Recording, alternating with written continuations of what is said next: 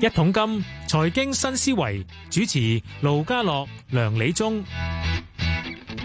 好，下晝係四點三十九分啊！歡迎你收聽《一桶金財經新思維》，你好，梁生。好，家樂好，大家幾好，開心啊！真 可以見到你真身，係嘛？哦，咁梗係要啦，大家係啊！上個禮拜上個禮拜放假啊嘛，好啦，啊啊當然啦，誒我都想問你問嗱，上個禮拜咧就同啊你你啲行即係你行家啦，係你同事啊陳海潮傾咧，哦，海潮兄，海潮 咁咧就傾下喂，好似樓市陰霾重重咁樣抌嗱，但我想講嗱嗱，其實由上個禮拜到而家咧，嗱股市咧就好似由低位反彈，啊，開始暫時企得穩，樓市好似仲未見到反彈喎。咁如果聽阿師生講咧，可能係啊，悲觀我我啲我睇喎。完嗰啲仲驚啊！真係 佢話佢話你佢我睇佢嗰幾篇嘢，佢話你唔減價，遲啲啊，你都要投降要減價。咁咁嗱嗱，其實二手咧嗱，我最近點樣都關注，因為好多朋友咧真係真係想放盤或者走咧，佢話而家一出現嘅形勢好神奇啦。嗱，想成交縮，跟住仲就係最近好似話。連上嚟睇樓都冇啊！咁啊咁嗱，我講係美孚區佢話，咁我點解會搞成咁啊？我話都唔知喎。咁咁係係咪因為幾有幾樣嘢疊加效果而令到佢即係突然間好似買埋兩，我講係二手啊。其中我諗有個原因咧，可能新一代嘅人咧，或者就係喺市內嘅人都唔知就係、如果我哋習慣咗政府行呢啲樓市控，即係控制，即係其實而家冇咗炒價啦嘛，係啊係啊，啊，全部都要納税啦嘛，就冇咗一紮咧，我哋叫潤滑劑啊。嗯嗰陣時嗰啲炒家或者投投資投機又好，投資者又好咧，佢你佢覺覺得個價一啱咧，佢就去買，或者唔唔一唔一啱就去賣，無論 sell 或者 buy 咧，沽啊或者賣，即係兩個同時有人嘅。咁變咗好多時咧，無論個樓市升或者跌咧，都會咧係有班人咧肯即時去入市。嗯好我啊我哋嗰嗰啲嗰時叫做潤滑劑啊，係啦，嗰啲真正嘅用家或者真正嘅業主咧，就會睇到有潤滑劑出現嗰陣時咧，佢哋會第一個市況啊，真係啊下跌喎，唔係你代理啊、律師樓啊、銀行啲人 講喎，咁佢咪變咗自己而家會做啦。而家所有代理都講喎，但係而家個重點就係你市場上冇咁多潤滑劑啦嘛，嗯咁有啲人咁佢真係想賣嘅，但係佢就好似覺得誒又唔好使賣字，又覺得冇人去賣咁啊，佢又唔喐字啦。嗯咁但係個情個情況就係你冇一啲誒、呃真係去入市去證實個市係下調嘅人，就係呢啲嗯做物劑啊。咁呢個係其中之一個問題。咁住如果我自己睇就你以客觀嘅形勢啦，即係而家嗰個經濟條件啊，誒、好多嘅因素咧，其實你樓市嗰個樓價下調咧，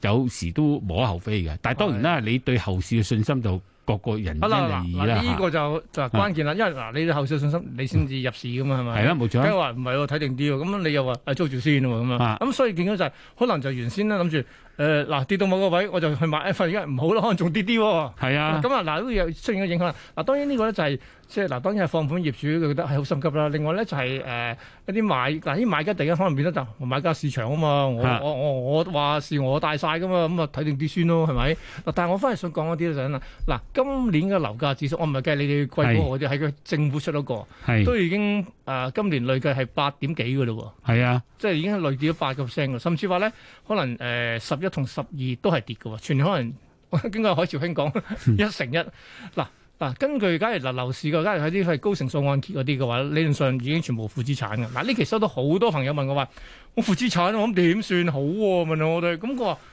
咪供住先都咪可以點啫，係咪咁講？嗱，其實咧，你首先知道負資產嘅定義咧，就係、你現時當下樓市樓價嘅估值，嗯同埋你銀你欠銀行嘅錢。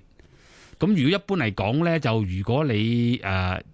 一般如果你冇借九成按揭啦，你借係七成按揭咧，咁你就除非個樓市跌跌咗三成，咁、嗯哼你就話負資產啫。但係如果你同一時間誒、呃你買完層層樓之後都要供啊嘛，供你都有本金俾噶啊嘛，咪都會因為係啦本一晚都減本㗎啦啊嘛。咁換句説話講咧，其實你有段時間你供咗之後咧，都要增強咧，你冇咁快變負資產嘅，因為嗯本身減少。少。所以我哋睇咧，而家呢一刻咧，金管嗰個數字咧，喺截至到即係九月底啦，係，即係佢啱啱發表過，係一個季啦，報㗎嘛，係啊佢都係五百幾宗。係咁但係呢個咧就有少少係唔係市場全部嘅數，因為佢係以誒銀行嘅按揭貸款嗯嚇。咁、但係個問題就係佢都冇計一啲情況，就係有啲人咧，你可能攞完個一按，又喺出邊做個二按，嗰啲哦佢未必計，因為嗰啲都對銀行嚟講，呢啲唔係咁正統嘅，又唔係咁多。嗯但係咧就最近你睇到報紙都有提話一啲財務公司咧，係啊，或者一啲發展商有啲都話就係打明就係可以做九成嘅咁樣。嗱呢啲加埋咧，頭先五百幾宗呢啲，其實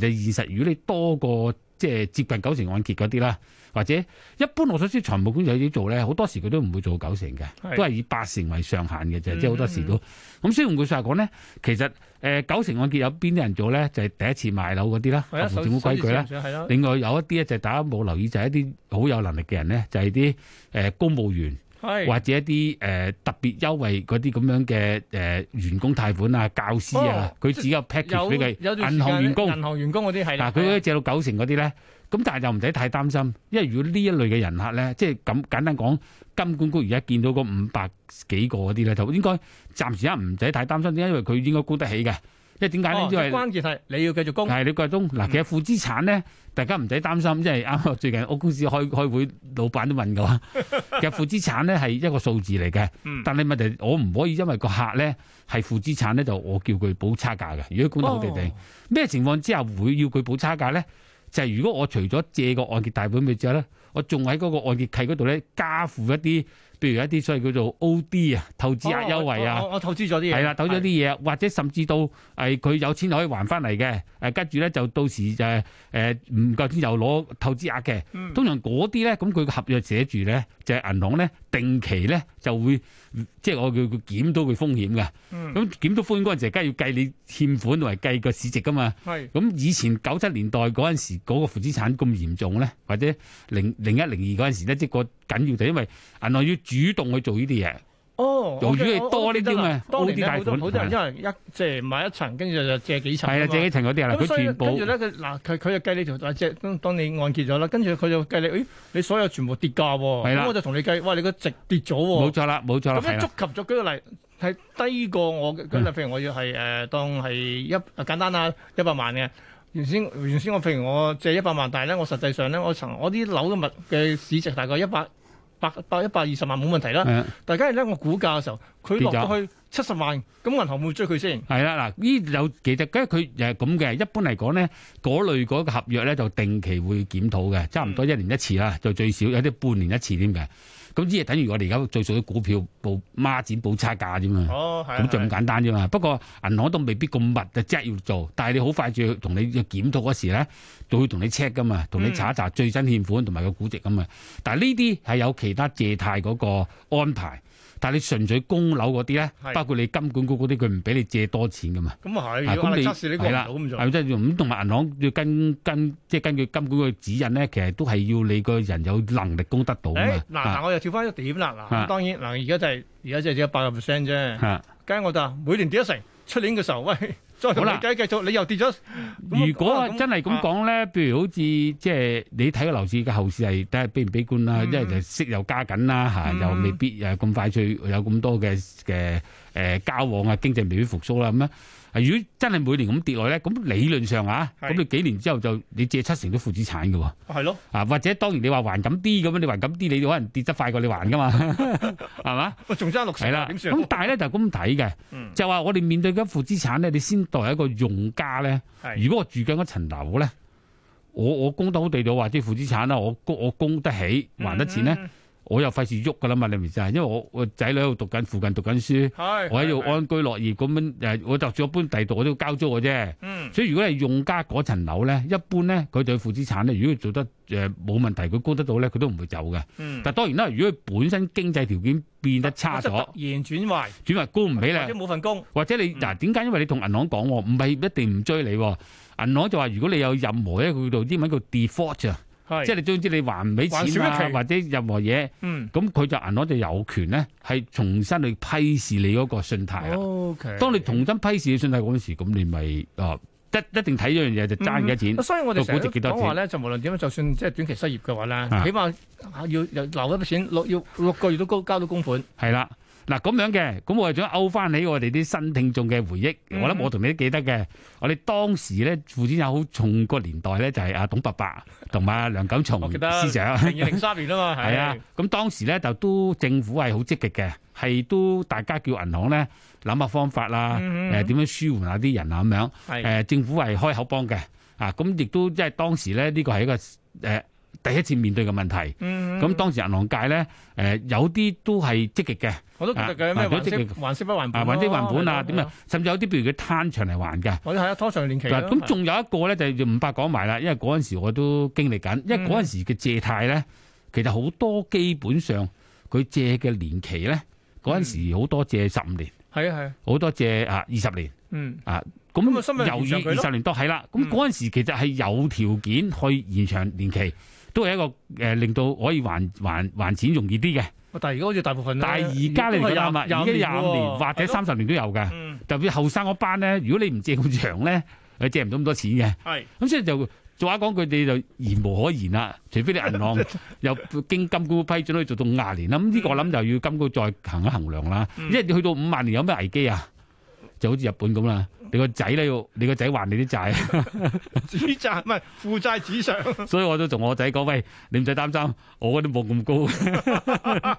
嗱，但我啊諗講嘢頭先講到話咧，原來咧啊，原來咧，譬如我還少一期脱期嘅話咧啊，即係佢即時可以即係你啊，一期就 係㗎咁我啦。又想講到嗱，啊我哋最成日都講所謂誒，即係正面信貸資料庫咧，啊佢係咪嗱佢嗱嗱，無論係按揭嘅還款或者係信用卡嘅還款，係咪還少一期㗎？個個記錄即花先。唔係咁睇下嗰個人誒銀行報唔報上去啦，哦啊同埋嗰個參與者。嗱，咁講到呢度咧，我哋可以帶一帶個正面信貸招呼咧。嗯我諗嗰陣時大家最有印象就係我哋上任特首好似都都個資料俾人哋睇到咁樣， 大家覺得好似呢個保障就好啲，哇，好值得重視啊！跟住又開始大家諗，其實政府做好多嘢嘅，我要講翻公道説話，因為政府咧誒、呃都覺得咧誒、呃、現有嘅正面信貸支付咧係由一間獨立去做嘅。係係 TU 啦，大家都知道啦。嗯嗱、咁所以咧，政府就好鼓勵話，不如唔好由一間去做嘅，就想誒變為一啲誒多幾間去做。咁、誒有競爭先有進步㗎。但係佢唔係淨係競爭嘅，佢係一個係本質改變嚟嘅。啊嗯因為而家啲誒做 TU 嗰啲，第一就唔係全多數銀行都做到嘅，嗯財務公司唔係間間做到，因為佢入 TU 都一定嗰個要求嘅。哼嗯啊咁啊，誒而家嚟計就大部分啦，就如果你要咧，就你參加 TU 啦，咁係你就同啲建立關係啦，咁你直接同 TU 聯繫啦，TU 就收集咗資料。嗯但係將來政府所推即係嗰希望成立嘅就係整一個叫做誒、呃一個叫做公眾平台啊，嗯佢英文叫 Credit Reference 誒、呃 Platform，係即係整個 platform 咧，呢、個 platform 係自己擁有嘅，係就政府即係整嘅，政府用即係政府砌政府出搞嚟嘅就要搞出嚟然㗎，之後係啦，因為 platform 係儲晒所有資料。係嗱，一陣間講點解咁講呢樣嘢咧，個個概念先啦嚇。嗯就唔係一間公司嘅，係自己獨立整嘅，咁要錢做㗎啦。啊，啲錢點就係要夾 翻㗎，係嗰啲係參與者夾翻。但係咧，佢啲 platform 啲資料咧，而家誒我哋就係同 TU 直接聯繫啦。將來咧就有三個叫做 Credit Reference Agency，嗯有三個代理三個代理機構就係代理機構。咁啊嗱，初步咧，不過依家唔係供大家賣個報紙㗎啦，我都唔係特別宣傳啦。啊原有嘅 TU 係做翻嘅，係啊，有一間叫樂華 Nova，嗯哼一間好似 One Connect 咁嗯樣。即咁係即係一間變三間㗎咯。係啦，唔係有三個唔同噶，唔係佢唔係只要佢係啦，一間變三間，係有三度。咁呢三間咧就唔係擁有嗰資料嘅，佢都係同你去上面攞嘅啫。係。佢同你去上面嗰個 platform 攞，因為普通人就唔可以直接用 platform 攞，要經呢哦三間攞嘅因。為我記得嗯印印象以前咧，我想查查一查我自己，我就可以揾 TU 係啦即係我入 TU 咧入職佢主資入職料，佢同你做同埋分析嘅。㗎嘛係啊係啊，咁一你將來攞，你跟二三呢度呢三間攞，攞完之後呢三間用佢嘅方法分析俾你聽。哦，仲有嘅政府亦都好希望咧，你唔好淨係同一間攞嚇。即係點解咧？咁會唔因會為重複啊？因為佢覺得呢個咧係有有理由嘅，嗯學術上咧我哋加強個 market efficiency 透更加明有效度啊率，係效率，咁一間 offline 咗第二間要做到噶嘛，即係可能以前揾係 TU 啊等三 日啦，係啦唔該冇錯，點解唔可以俾一間獨大啦？咁我諗係大家好明嘅。好啊，呢個其實咧咁嘅發展咧，我個睇都係健康嘅嗯嗯，啊特別政府都認同嘅。但係關鍵在於就係頭先講啦，就係以前咧，譬如個別人參與 PEP 誒 TU 嘅，就同 TU 俾會費啦、俾年嗯費啦咁樣啦，啊或者即係俾費用啦，好簡單。咁但係而家就唔係啦，首先你要有個所謂叫做 credit reference platform，呢啲 platform 成立要錢噶嘛，係咯，運作要錢噶唔嘛係，政府搞咩嚟㗎？啊嗯越俾越夾翻㗎。啊哦咁將來咧， OK 你參與者就要俾翻啦。係跟住嗰三間代理代理代理人啦嗯吓，咁佢又投資好多嘢噶嘛。咁係當然佢哋都俾錢整個 platform 啦，即係嗰個嗯。但係咧，佢亦都因為你透過佢攞料咧，咁你要成為佢哋嘅 member 啦，我就要入會啦，係啊 會啊，咁嗰度有都啲要維持費用都會值係啊咁所以咧，而家初步睇就係銀行咧就唔怕，因為銀行嘅量夠大，嗯同埋金管局咧都好似好要求啲哇佢佢佢銀行好要似加入嘅。鼓勵，係 唔係叫鼓勵，要求啊，要求㗎咁啊，銀行就冇問題嘅。一般嘅成本效益都 cover 到啊。係譬如你財務公司咧，誒、嗯大型嗰啲應該都 OK，但係如果中小型嗰啲就難搞啲。嗯咁但係個重點就係話咧，誒，但係同財務公司要嘅嘢又可能未必係呢個所謂叫做平台即係可以未必俾喺到，鋪裏邊嘅嘢喎。嗯係啊，咁呢個係仲係演變緊咯。咁但係無論點咧，將來咧，你因為由於有三間呢個叫做代理人咧，我覺得喺個走勢嘅成品咧，應該有競爭就更加好嘅。係。但係有過渡期咧，就可能多啲使費咯。嗯呢第一點。喂，但我都想一樣嘢啫。嗱，而家你知成日我哋講話所謂轉換信貸資料庫好處就係咧，喂，check 過你個個記錄好喎，咁啊，係所以息率可以有優惠啊，或者咩啦。咁將來係咪更加難啲、更加有效率咧，定係更加更加即係就係轉嫁成本定點先？如果誒、呃我唔好計個過程啊，嗯我哋睇個 model，因為有時政府都同我哋啲個別誒信貸機構都有有講嘅。其實誒、呃如果係成功晒之後咧，理論就係好嘅，嗯因為咧有三間唔同機構積極咁用佢嘅專業去分析資料俾你聽。但係過渡去點樣過渡去咁多人咧？第一嗱，如果你你諗下，如果冇乜人參加咧，你每樣嘢就要分攤費用都好貴。貴，個成本好貴啦，係啦係啦。第一越多樣人第就越平啊第嘛。二樣就話咧，譬如你去完參加之後，究竟將來所提供嘅嘢，因為有一間做開㗎嘛，係啊咁會唔會佢有優勢，佢一路可以做大？誒呢個都係先行咁者但係同優一勢道嚟咧，嘅亦都有可能就係佢做開，佢可能冇咁上心喎。另外嗰兩家好努力，加好多新嘢落去咧，咁嗱，受益咪係市民咯，咁同呢埋個就咧。叫競爭有進步咯。係啦，咁佢理論上咧就應該，我哋估計佢會盡量透明去俾啲嗯人，同埋佢都好多教育嘅。因為以前咧，其實 T.U 嗰邊就唔係對大眾冇乜特別講呢啲嘢嘅咁。因為佢獨市生意啊係啦，嘛。真係咁。但係而家呢三間咧，嗱，咁變咗將來咧，我就想提醒嗰啲聽眾咧，你第日咧申請呢啲進面就資料嗰時咧，就可能誒唔同咗啦。嗯咁你要留意下佢佢點樣邊間公司你容易去揾得到佢。 有啊貨俾三家喎。係啦，冇錯啊！咁你要做呢樣嘢。咁第二件事就話，你就唔好以為話，喂，咁我我有咩問題？咁誒誒冇人知啊！我唔我誒呢間公司我唔俾佢咪得咯？但係唔係嘅，因為記住所有嘅資料係由嗰個中央 platform 有噶嘛。係。所以不過第一税緊就係有噶啦嘛，所以啊你係要搞翻就搞翻個中央 platform 嘅嘢，咁中央 platform 咪就俾啲三家去分享嚟用啊嘛。嗯咁、所以換句話講咧，誒你有進入記錄咧，就一間唔得， 第第三間都唔得噶啦。即係你唔好以為可以係轉啦幾間唔可以好以為可以做到轉幾間嚇。第一樣嘢，咁第二樣嘢就話咧，其實基本上我相信將來咧會多少少咧。誒睇香港嘅數據夠唔夠多啦？如果夠多咧，應該佢哋嗰啲唔同做好多嘅一啲嘅誒借貸分析嘅，嗯即係可能有好多我哋叫做 risk pricing 嘅嘢，即係唔同風險。好明顯去分就有大唔同大數據嘅價格係啦，唔同價格喺度啦嚇。咁呢個無論點咧，借貸者都要自己去睇住自己嗰、個即係還款能力啦。嗯哦啊，等於而家好啦，而家你譬如頭先講翻，面對緊你層樓，譬如你係負資產，你話你走咗去嘅，咁你又要點？你點生活先？你租樓租到，但係一般嚟講咧，負資產咧，誒、譬如借貸機構、銀行、財務公司擔心咩？佢係投資。如果投資啊，佢唔投嗰間就報銷咁哦就冇問題。哦但係即係假如你係用家係自己住，佢基本上都唔驚嘅。唔驚，將來唔驚嘅一般。但係如果你投資嗰啲，佢投資十間，佢有一 間走，咁就嗰間借貸銀行就唔就咩啊嘛。因因為投資係啊講止蝕㗎嘛。係啊，咁但係唔緊要嘅。借貸機構嚟講咧，佢睇下你到時簽咩合約咯。係。咁如果你簽咗，譬如你係有限公司，你估你董事有個人擔保嘅，咁你都要上身噶嘛。嗯咁你你還唔到錢，佢要告到你個人嚟講，咁你其他嘅咪都要賣俾佢噶啦。嗯呢個其一其其即係其中之一啦。咁其就係睇下你嗰層樓本身一路會向下調， 還是有機會回即係回上啦。嗯因為好多時咧個案解決負資產問題咧，就係如果樓市升翻咧，啊即嗱，係呢個我自哋有動經冇驗啊晒啦啦，係。啦。零三年嘅時候最慘，你成幾多萬宗嘅係啦經咋？哇！佢哋政府公佈係十萬噶嘛，咁啊跟啊私住人機構話廿幾萬噶如嘛果係咁上咧，即係當樓價上翻時候咧，啊。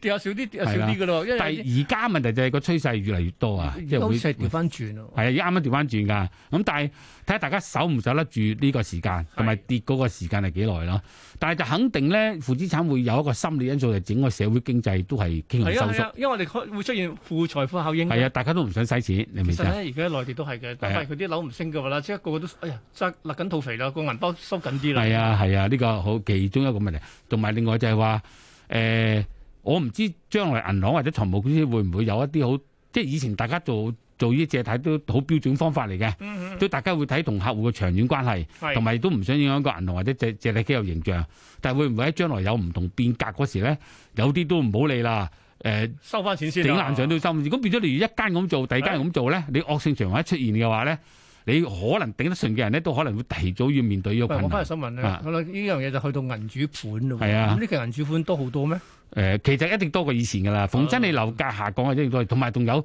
依期人轉咁多咧，主要嘅原因係因為咧，我都話負資產係唔驚，係數字問題。你還唔到錢就係有問題。係有啲同有啲人主本唔係負資產，但係佢還唔到，咁咪一係你自己賣，一係就銀行同你賣啦，或者財務公司同你賣啦。咁但係如果你誒仲有主要剩餘價值嘅，咁啊唔驚啦，賣完之後解決。但係如果你有啲負資產嘅或者打個平嘅，咁你就難搞。但係銀主本唔好忘記喎，銀行或者財務機構賣完晒收完錢之後，你仲有欠款咧。即係仲有條繼數續咩追㗎？啊㗎，佢到時佢睇下你會唔會要求你破產嘅咋，所以我覺得你哋大家個別人都要睇下自己而家財務安排，有情況咧，銀行同埋財務機構都肯同你傾嘅嚇，不過你要有個誠意啊上啦，一次嘅經驗咧啊，係捱下捱下就捱到㗎啦。係啊， 啊 但係都要傾㗎，你如果走咗去咧，佢就要冇一錯一銀行要做報告㗎嘛，係明嘛白？。好，今日傾到呢度，好 係咪好有趣咧？好啦，下星期同一時間啦。 OK，咁啊再揾阿傾梁聰上成同大家傾偈嘅，拜拜。拜拜。